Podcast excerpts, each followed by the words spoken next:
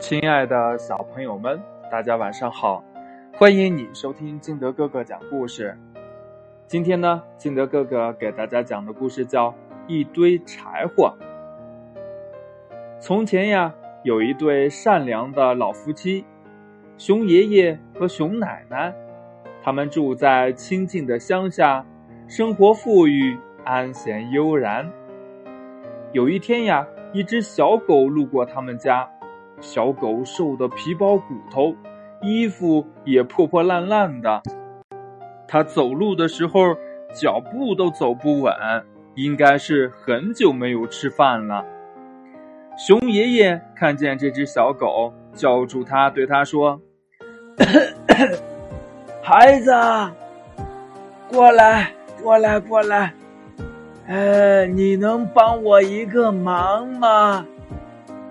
小狗虚弱的问：“啊，呃，你好，熊爷爷，呃，您有什么事儿呀？”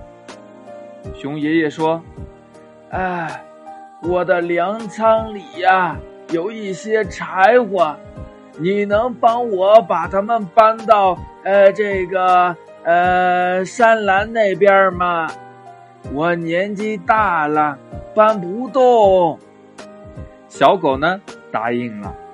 其实呀，柴火并不多，小狗搬了一小会儿就搬完了。熊爷爷说：“哎呦，你帮了我的忙，我应该好好谢谢你。我能请你吃个午饭吗？我们家熊奶奶做的饭呀，可好吃啦。”小狗说：“嗯嗯，那我不打扰你们吗？”熊爷爷笑了，哈哈哈哈不打扰，不打扰。我们家呀，好久没有来客人了。熊奶奶做了一顿丰盛的午餐，而且呀，都是小狗喜欢吃的。午餐过后呢，他陪着熊爷爷说了一会儿话，最后小狗说：“谢谢您的午餐，我该走了。”熊爷爷说：“哎，行，欢迎你以后常来我们家玩。”熊爷爷送小狗出来，送出去老远了。小狗迈着轻快的步子离开了。它今天很开心，不但帮助了别人，还吃到了美味可口的食物。